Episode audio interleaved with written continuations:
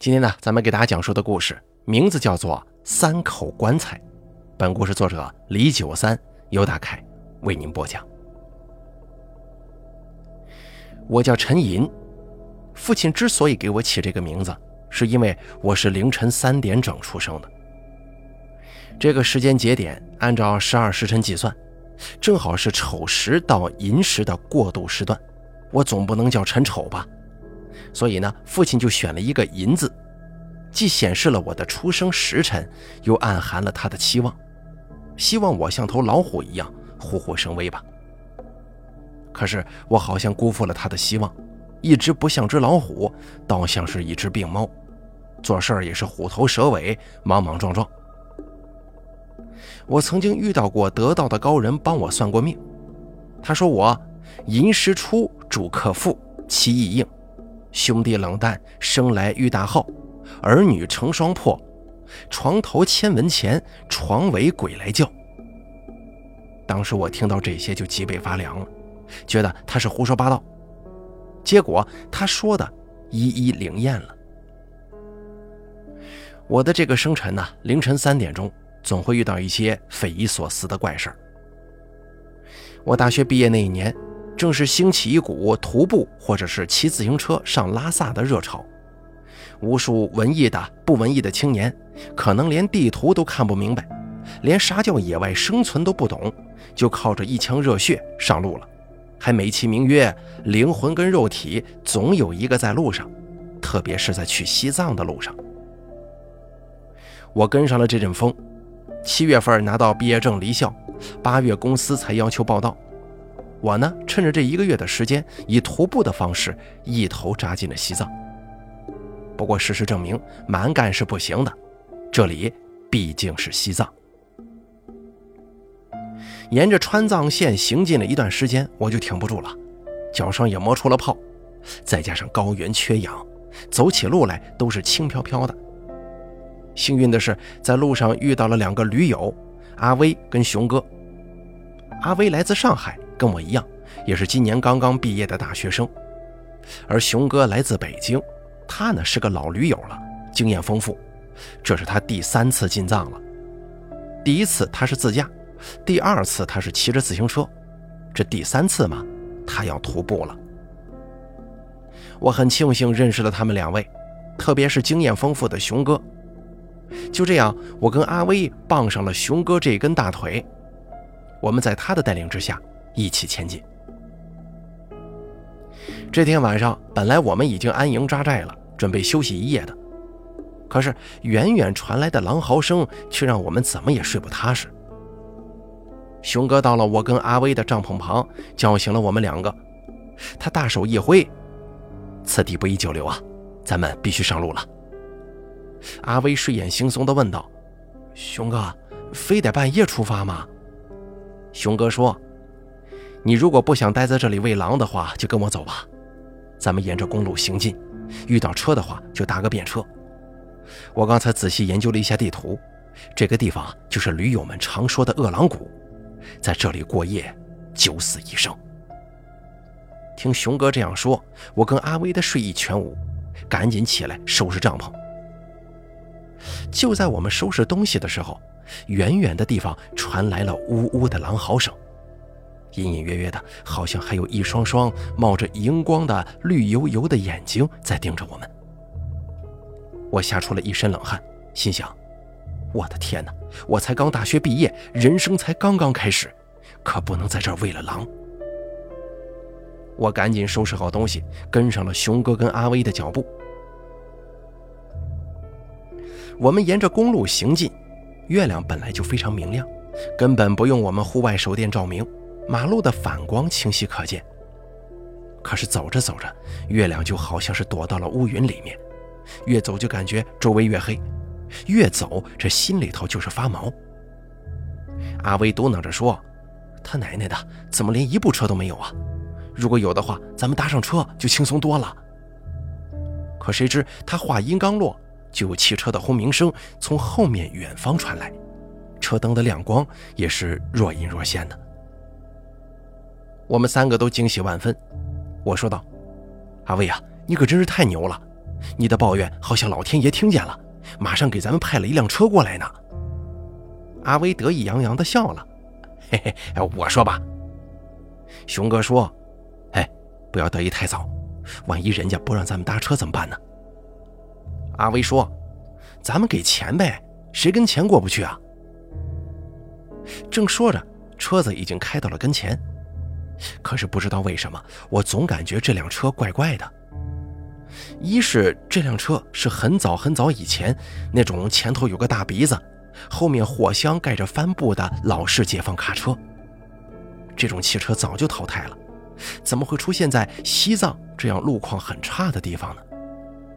二来，这辆车的车灯发出的光不是那种黄色的暖光，甚至也不是氙气灯的白光蓝光，而是包含着一种淡淡的绿色的光芒，让人不寒而栗呀。阿威使劲挥舞着双手，汽车吱的一声停在了我们三个人跟前。车窗摇下来之后，露出了一张男人的脸。我在看到他的那一瞬间，感到脊背凉飕飕的。他的面部好像也没什么特别，只是脸色比一般人要黑。这种黑还不是那种因为在西藏高原上被高紫外线晒、被高原风吹的那种黑。这种黑非常的特别。怎么说呢？就是那种深不见底、深渊的那种黑。这种黑色让司机看上去平添了一种邪恶和恐怖的感觉。阿威倒是挺兴奋的，大哥，我们三个人是背包客，您看这深更半夜的，周边都是野狼，您能不能行个方便，让我们几个人搭个便车？明天早上我们请您吃饭，行不？司机只回答了一句话。上车吧。我们没想到司机如此爽快，赶紧往车后的货箱跑去。货箱没有门，就是两片帆布帘子。熊哥打开强光手电照明，阿威噌的一下就窜到了车上。他伸出了手拉了拉熊哥，熊哥也上了车。然后他们把手伸给我，我抓住他们的手，在要跃上车厢的一瞬间。我帽子上的探灯的亮光照清楚了车厢内的东西，一瞬间，我的眼睛就直了。原来呀，车厢中有三口黑漆漆的棺材，呈品字形排列。我一恍惚，仿佛看到这三口棺材像是张开了血盆大口，要把我们三个人一起给吞进去一样。我一恍惚。手没有抓牢阿威跟熊哥的手，差点摔倒在地上。阿威跟熊哥关切地问我：“兄弟，没事吧？”他们看到我惊恐的表情，我用手指了指他们身后的棺材。他们两个赶紧一回头，熊哥用手电筒一照，也全都吓了一跳。不过他们好像并不害怕，用手轻轻敲了敲棺材，说道：“哎呀，没事儿空的。”不就是几口棺材吗？咱们大活人还怕这个呀？赶快上来吧，一会儿人家不耐烦了就不等咱们了。阿威也说：“这前不着村后不着店的，有部车肯拉上咱们仨就谢天谢地了。赶紧上来走吧。”说着，他们两个人又伸出了双手，准备拉我上车。听他们这样一阵鼓动，我真的又伸出了双手。可是就在我伸出双手的瞬间，我手腕上的手表也显露出来了。这块手表是我专门为了进藏买的潜水表，夜光的。此时指针非常清晰地指向了凌晨三点钟。一瞬间，我的第六感告诉我：不行，不行，你不能上车。就在指尖要接触到熊哥跟阿威的手的一瞬间，我又把手缩了回来。我坚决地说：“不行，我不上车了。”你们也别上车了，咱们三个结伴一起走得了。阿威跟熊哥非常诧异。阿威说：“怎么了？你疯了？有车不上？这走路的话，如果没走多远被狼赶上，这可咋办呢？”熊哥也说：“是啊，现在是凌晨，车很少的，过了这个村就没这个店了。快上来走吧。”我摇了摇头说：“熊哥，阿威，我的感觉很不好。”真的，咱们别上这部车了。我还想再说点什么呢，可司机已经等得不耐烦了，他嚷嚷着说：“还走不走了？”阿威赶紧说道：“走走，马上就走。”接着他又对我说：“兄弟啊，你可别作了，留下来是凶多吉少，赶紧上来跟我们一起走吧。”我知道我现在说什么都不能说服他们两个人了。我站定之后，对他们挥了挥手，说道：“你们走吧，我自己一个人走。”阿威生气了：“你神经病啊！不管你了。”他一扭头坐到了自己行李袋上。熊哥倒是没啥情绪，他对我挥了挥手，说道：“兄弟，保重，天亮了咱们在前头再见。”我也挥了挥手，说道：“保重。”天亮再见。我重新背起背包，一个人走过汽车旁边。司机在我经过驾驶室的时候说道：“哎，上车吧，车上还有一个位置呢。”我装作没听见，理都没理他，低着头向前走去。汽车加着油，轰隆隆地从我身边驶过。我看着车尾灯越来越远，心中倒开始后悔了，暗暗骂自己。我他妈真是个傻逼呀！刚才怎么了？一时糊涂了，怎么就不上车呢？正在懊悔着，刚才消失的月亮却又不知道从哪里冒了出来，非常的亮，非常的明。我拔出自己随身携带的军刀，紧紧地攥在了手心中，心想：要是真的有狼来了，我就跟他们拼了。一边胡思乱想，一边沿着公路走啊走的。一直走了几个小时，这几个小时倒是安安静静的，一点事儿也没发生。天亮的时候，我到了一个营地，是维修公路的工程队的营地。在这里，热情的工友们接待了我。我喝到了热水，也吃到了热饭。我向他们打听夜里那辆载着驴友阿威跟熊哥的解放车的情况，因为根据我的经验，他们见到这个营地肯定会下来补充给养。休息一下的，毕竟是徒步穿越嘛，怎么可能一直搭车呢？过了夜间的危险地段，现在正是走路的好时候啊。可是工友们的回答却让我很意外。他们夜里有值班的，说昨天晚上从来没见过我描述的那种解放牌汽车路过，也从来没见过我描述的阿威跟熊哥那样的人。一个工友的话更是让我大吃一惊。小伙子，我修路十多年了，你说的那种卡车，十年前在西藏这一块就绝种了，你怕是缺氧导致迷糊了吧？说真的，我真的希望自己是缺氧迷糊了，可是我手机里头还存着阿威跟熊哥的电话号码呢，这是实实在在的，只是任凭我怎么拨打都无法接通。从西藏回来，我大病一场。我实在是无法相信这样匪夷所思的事情发生在我的身上。好在随着时间的推移，随着我开始上班，随着上班时候的紧张工作节奏，我在西藏那段记忆已经变得很淡薄了。工作后，作为一个程序员，加班是常态。办公室虽然准备了行军床，可以将就着睡一下，但是抠门的老板却没有给大家准备洗浴间。所以从小就养成不洗澡不睡觉的我，只要不是通宵加班，不管多晚，我都要赶回宿舍。好在宿舍离公司也不远，只有几站地，夜车车站就在公司楼下，非常的方便。这天我又加班到凌晨，把手头的工作处理完了，下楼走到车站，等着我的夜十一路。一般情况下，夜十一路在晚上都是半个小时一班。可是今天晚上邪了门了，我是左等也不来，右等也不到，足足等了快一个小时，车才晃晃悠悠的从马路那头行驶过来。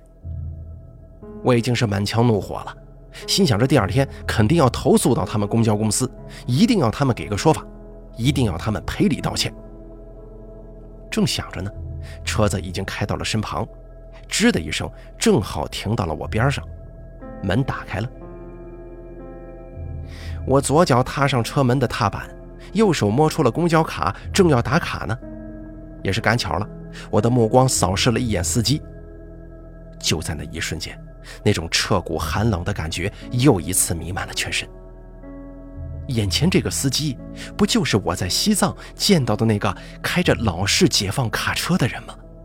不就是带走阿威跟熊哥的人吗？他的样子我可能记得不是特别清楚了，他的眼睛、鼻子、嘴巴好像也没有多大特色，但是他的黑却太特别了，给我留下的心理阴影也太深了，就是那种深不见底的深渊的那种黑。这种黑色让司机看上去平添一种邪恶跟恐怖的感觉。我要打卡的手停在了半空中，僵在那儿一动不动了。司机好像觉察出来了什么，他转过头来对着我说：“上车吧，车上还有一个位置呢。”天哪，连说话的语气、语速、语句都一模一样。我赶紧往车厢扫去，我惊讶地发现，平常这么晚的时候，原本坐得稀稀拉拉的车厢内，现在竟然坐得满满当当。只是车内的人好像都困得抬不起头了，昏昏欲睡的感觉。而且，真的在靠近司机的位置还剩下一个空座，唯一的一个空座。我脚一软，差点摔倒在车门口。靠着最后一点意志力，我艰难地收回了已经踏上车门的左脚，后退了几步，倚靠在电线杆上。司机意味深长地看了我一眼，他眼睛恍惚间。好像是绿色的，发出一种绿色的荧光。他诡异的一笑，嘴巴微微张开，却看不到里面的牙齿。他嘴巴里面也是那种漆黑、深不见底的黑。一瞬间，我差点站不稳，车门嗤的一声关上了。我看着公交车慢慢的驶远了，直到它的尾灯消失在夜色里。我抬手看了看手表。显示的时间正好是凌晨三点钟，我的腿很麻，恢复了很久。我拦下一辆出租车，让司机送我回家。司机一路都在抱怨我的目的地太近了，只能让他挣到一个起步价。可是我没搭理他，只让他关掉了空调。剩下的晚上，我在车里面冷得瑟瑟发抖。第二天我没去上班，在床上躺了一天。直到我想叫个外卖，一打开手机，看到了推送的突发新闻。昨天夜里，本市一辆公交车在行驶过程中意外冲出护栏，从高架桥坠落，车上乘客全部遇难。虽然图片打了马赛克，但是我一眼就认出来了，这辆车就是昨天晚上我见过的，差一点上去的那个夜市一路。那次事件之后，我再也没见过那个司机。也许他再也不会出现了吧？也许他还在我的身边，可能变身为游船驾驶员、的士司机、火车司机，甚至是飞行员呢？但是不管他是谁，变成了什么样子，我相信我们还会相遇在凌晨三点钟。下次如果再让我遇到他，我一定会揪住他，好好的问一问。我的驴友阿威跟熊哥，到底被他弄到了哪里？